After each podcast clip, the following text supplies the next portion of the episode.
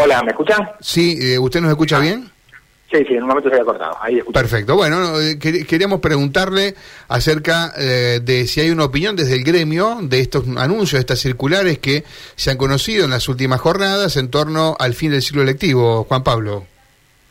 Sí, recibimos el viernes lo que se llama la circular 4, en realidad está a nivel secundario, ¿no? Y, y bueno, eh, nosotros ya sacamos, que el mismo viernes o el sábado, una, una declaración como Anzafé Rosario de rechazo. Nos parece que hay una, una voluntad del Ministerio que va absolutamente a contramano de lo que es la vida en las, en las escuelas. Hay una insistencia muy fuerte de la ministra, de que en realidad mm, decimos nosotros más que preocupada por los aprendizajes de los chicos y las chicas, están más preocupada por castigar a la docencia, por disciplinarla. ¿no? Entonces esta, esta obsesión porque todos los chicos y las chicas vayan a clase a, a como sea hasta el 23 eh, se plasma de cualquier manera y bueno, lo que está generando es mucho rechazo en las escuelas de la docencia, de los equipos directivos, de las mismas familias que no entienden por qué eh, se hace este, este cronograma y bueno, me parece que cada vez queda más claro que, que la vida de las escuelas va por otro lado. Nosotros decimos, la- las escuelas no son, Sí. no son cuarteles eh, y hay una hay un marco de autonomía escolar que claramente Sí. me parece que Ahora, Juan Pablo, se va a. La ministra habló en el programa anterior aquí por, en la radio y dijo, los gremios lo firmaron, se comprometieron a esto. ¿Qué respuesta hay para eh, respecto de este tema? Mira, yo te diría, eh, en primer lugar, que lo que no- hay, hay un mecanismo ahí de la paritaria que nosotros, por lo menos de Rosario, rechazamos, ¿no? Que te met- metes todo un paquete. Entonces estás discutiendo salario y te meten todo otro paquete, otras cosas, y entonces vos podés estar más o menos de acuerdo con la propuesta salarial, pero después contra lo otro tenés diferencia. Entonces hay una lógica ahí de la negociación que creo que es mala, ¿no? De, de- juntar distintas cosas.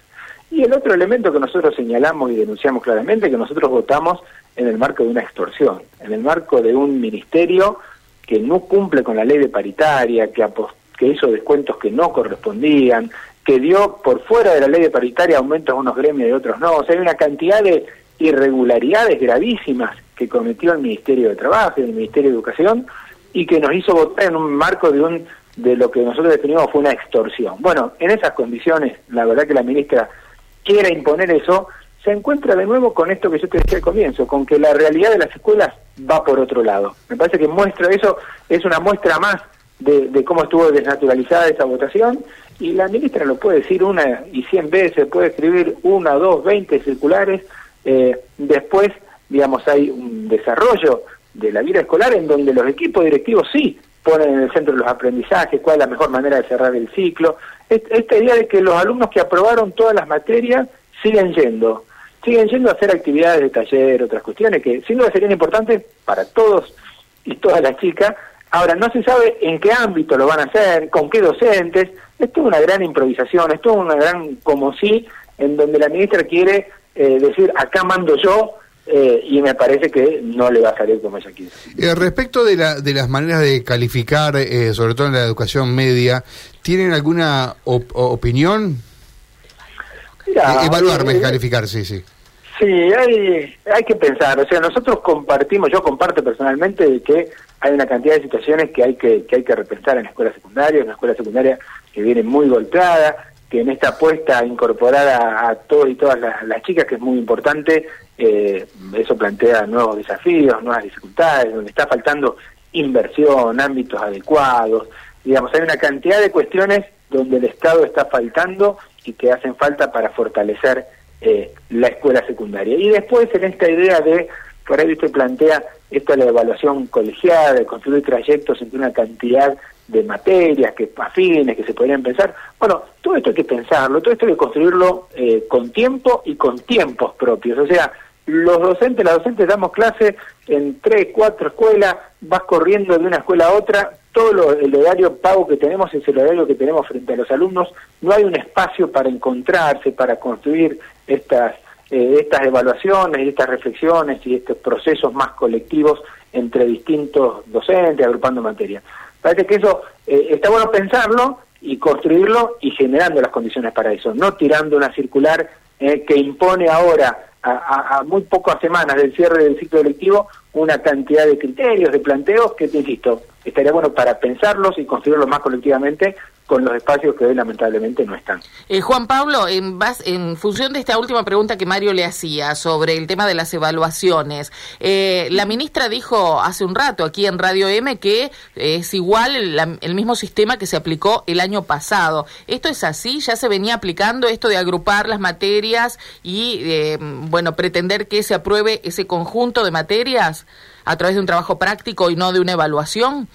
Eh, algunas cosas se empezaron a aplicar ya el año pasado, digamos, tenía que ver con sí, con por ahí compensar respuestas especiales a una situación especial que fue la pandemia. Bueno, esta vez tuvimos un año con cierta normalidad, digamos, también que veníamos un año, venimos de, todas las marcas que ha dejado la pandemia en las escuelas y sobre todo en la escuela secundaria, pero bueno, eso es lo que hay que construirlo, o sea, la escuela, eh, la escuela secundaria, eh, me parece que necesita contratos pedagógicos más claros, ¿no? Que los chicos y las chicas tengan claras las condiciones del desarrollo eh, y de cómo se va a evaluar y cómo se va a promover, eso tiene que estar claro al comienzo, no sacando una circular eh, a mediados de noviembre. Me parece que esas son las cuestiones eh, que hacen falta fortalecer y, me parece que la improvisación del ministerio va bastante a contramano a eso.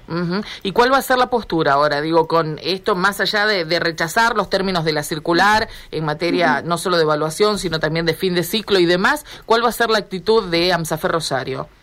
nosotros estamos charlando y construyendo con, las compañeras y los compañeros de las escuelas. Nosotros insistimos con el criterio, sobre todo en lo que tiene que ver con el desarrollo de estas últimas semanas del ciclo lectivo, eh, apostar fuertemente a la, a la autonomía escolar, ¿no? A, que la escuela maneje sus tiempos, que vea hasta cuándo van los chicos que aprobaron todas las materias, cómo se trabaja de la mejor manera con los otros chicos, que son los que presentaron muchas dificultades y que realmente reclaman no una atención más particularizada, que es lo que se hace habitualmente en diciembre y lo que sirve pedagógicamente. Dicen desde el Ministerio que eso se hará en febrero.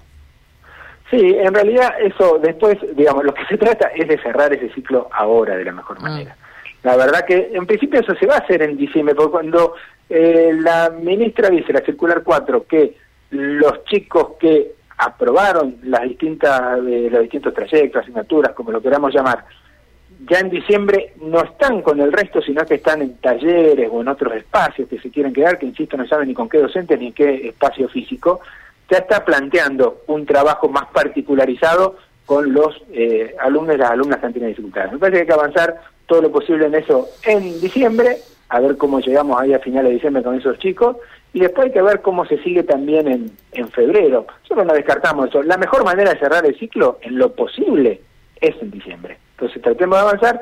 Después también plantear en febrero eh, el volver a, trabajar con esos chicos esas chicas el 6 de febrero con una cantidad de docentes todavía eh, de, de, licencia anual ordinaria, no, no está muy claro en, qué condiciones se haría. No pareciera que es, me parece mucho mucha improvisación, mucho tirar programas difíciles de, concretar.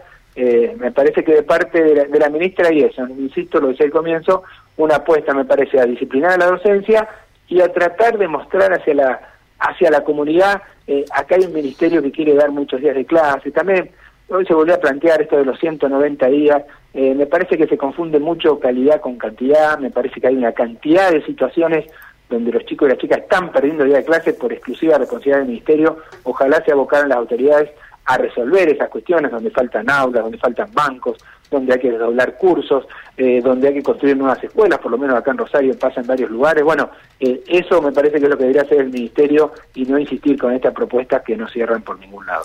Juan Pablo, gracias por estos minutos, ¿eh? muy amable. Gracias a ustedes por el espacio. Gracias. Juan Pablo Casielo, de Amsafer Rosario, charlando acerca de estas nuevas disposiciones del Ministerio de Educación.